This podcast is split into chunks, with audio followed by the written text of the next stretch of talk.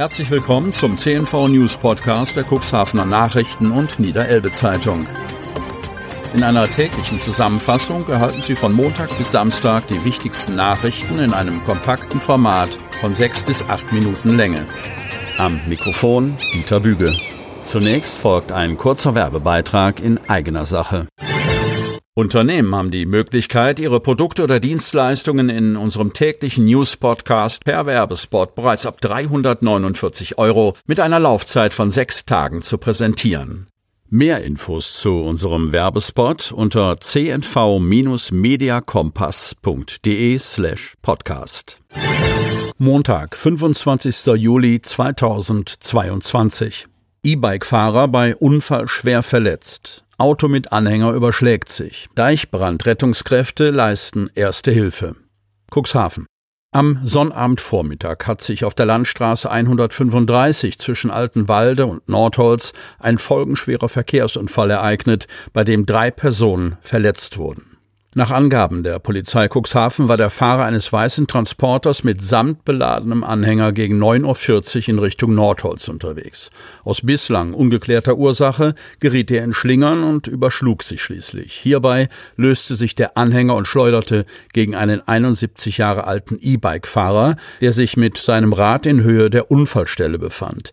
Die beiden 30 und 55 Jahre alten Insassen des Transporters wurden den Polizeiangaben zufolge leicht verletzt. Der 71-jährige E-Bike-Fahrer zog sich schwere Verletzungen zu.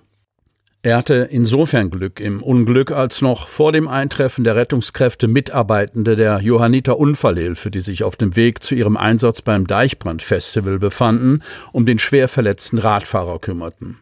An dem beteiligten Transporter, dem Anhänger und dem E-Bike entstand jeweils wirtschaftlicher Totalschaden. Während der Unfallaufnahme und der Bergung der Fahrzeuge wurde die L 135 für etwa anderthalb Stunden voll gesperrt. Der Verkehr wurde während dieser Zeit umgeleitet. Party am Ostesee zum Jubiläum. Wassersport- und Wakeboard-Anlage entstand 1972 am neuen, künstlich entstandenen Ostesee. Neuhaus.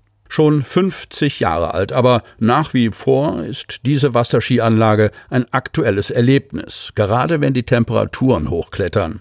Es begann mit einer einfachen Hütte am See. Daraus ist eine moderne Freizeitanlage geworden. Wer sich ein eigenes Bild machen möchte, Björn Fröse und Daniel Weber, die die Anlage seit zwei Jahren betreiben, laden am Sonnabend, 30. Juli, zur Jubiläumsparty an den See ein.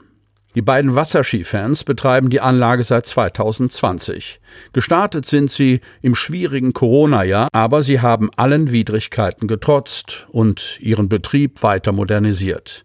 Als Hebelkraft hat Daniel Weber in seiner Jugend bereits die Vorbesitzer Karl Woike und Malis Jastremski-Woike tatkräftig unterstützt. Zusammen mit Björn Fröse verbrachte er einen Großteil seiner Freizeit in den vergangenen Jahren in Neuhaus. Da lag es für sie nahe, 2020 den Betrieb zu übernehmen. Karl Woike und Malis Jastremski-Woike hatten den Lift 1985 erworben und mit jeder Menge Herzblut betrieben.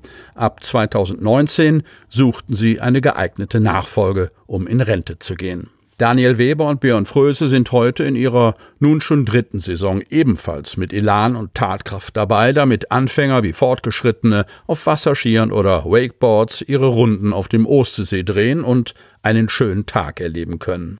Der Lift hat eine Rundenlänge von etwa 900 Metern. Er verfügt über sechs Masten mit einer Höhe von bis zu 12 Metern. Gleichzeitig können dort elf Personen Wasserski oder Wakeboard fahren. Es gibt einen Sliderpark mit zehn Features für Wakeboards. Der 2004 gegründete Wasserskiclub Neuhaus, der am See auch ein Clubhaus hat, hat auf der Anlage Heimspiel. Sport und Erholung funktionieren hier gut Hand in Hand.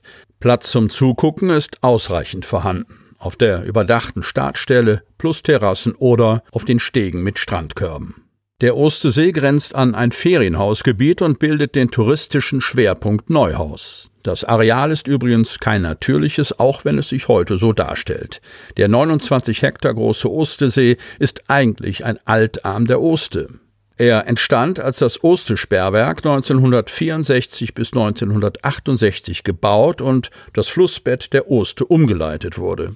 Der Ostesee liegt in direkter Nähe zur Ostemündung. Im Durchschnitt ist der See zweieinhalb Meter tief, er liegt circa drei Kilometer von Neuhaus entfernt und etwa 1,6 Kilometer von der Elbe. Er liegt genau auf der Grenze zwischen den Landkreisen Cuxhaven und Stade. Zeitplan auf die Minute ausgereizt. Neuauflage des Duna-Watt-Rennens ohne Corona-Einschränkungen. Ansturm auf Elbefähre machte es spannend. Von Maren Rese Winne. Dun. Genau 120 Jahre plus einen Tag zuvor hatte in Dunen zum ersten Mal ein Pferderennen auf dem Watt stattgefunden. Am Sonnabend führten die Organisatoren des Vereins für Pferderennen auf dem Duner Watt e.V. diese Tradition fort. Das Duner Wattrennen bleibt ein Pferdesport-Event, eine touristische Attraktion und ein gesellschaftliches Ereignis gleichermaßen. Corona-Einschränkungen spielten keine Rolle mehr.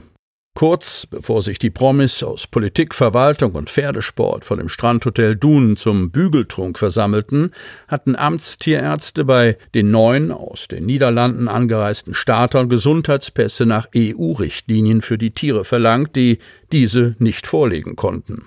Natürlich sind diese Gesundheitszeugnisse bei all diesen Pferden vorhanden, erklärte der ebenso wie Wattrenn-Präsident Jos van der Meer überraschte Moderator Hans Ludolf Mattisen, Präsident des Hamburger Rennclubs. Nirgendwo auf deutschen Rennbahnen habe aber bislang dieses Dokument vorgezeigt werden müssen. Der Verein und die Sportler waren sehr enttäuscht, sagte Jos van der Meer. Den Niederländern blieb nichts anderes übrig, als sich auf die fünfstündige Rückfahrt zu machen. Auch nach dem Neptun Karl-Heinz Robrecht nach der Eröffnung durch Niedersachsens Sozialministerin Daniela Behrens und Oberbürgermeister Uwe Sandja das Signal Gut Nass Ahoi gegeben hatte, lief es noch nicht nach Plan. Vier der sieben Starterinnen des ersten Rennens steckten auf der Fähre aus Glückstadt fest, die am Wochenende während der Elbtunnelsperrung besonders frequentiert war. Der Zeitplan wurde eng. Nach und nach stellte sich aber doch Rennroutine ein. Die Gäste wetteten fleißig. Jos van der Meer sprach von knapp 100.000 Euro erreichtem Umsatz und bejubelten ihre erfolgreichen Tipps. Das verschobene erste Rennen wurde nachgeholt. Die Haflinger Freunde Cuxhaven konnten ihre Quadrille um Mitternacht auf dem Donauwattrennen in Vampirkostümen, hierdurch allerdings nur ohne Musik mit dem laufenden vierten Rennen im Hintergrund zeigen. Sie hörten den Podcast der CNV Medien. Redaktionsleitung Ulrich Rode und Christoph Käfer. Produktion Win Marketing, Agentur für Text- und Audioproduktion.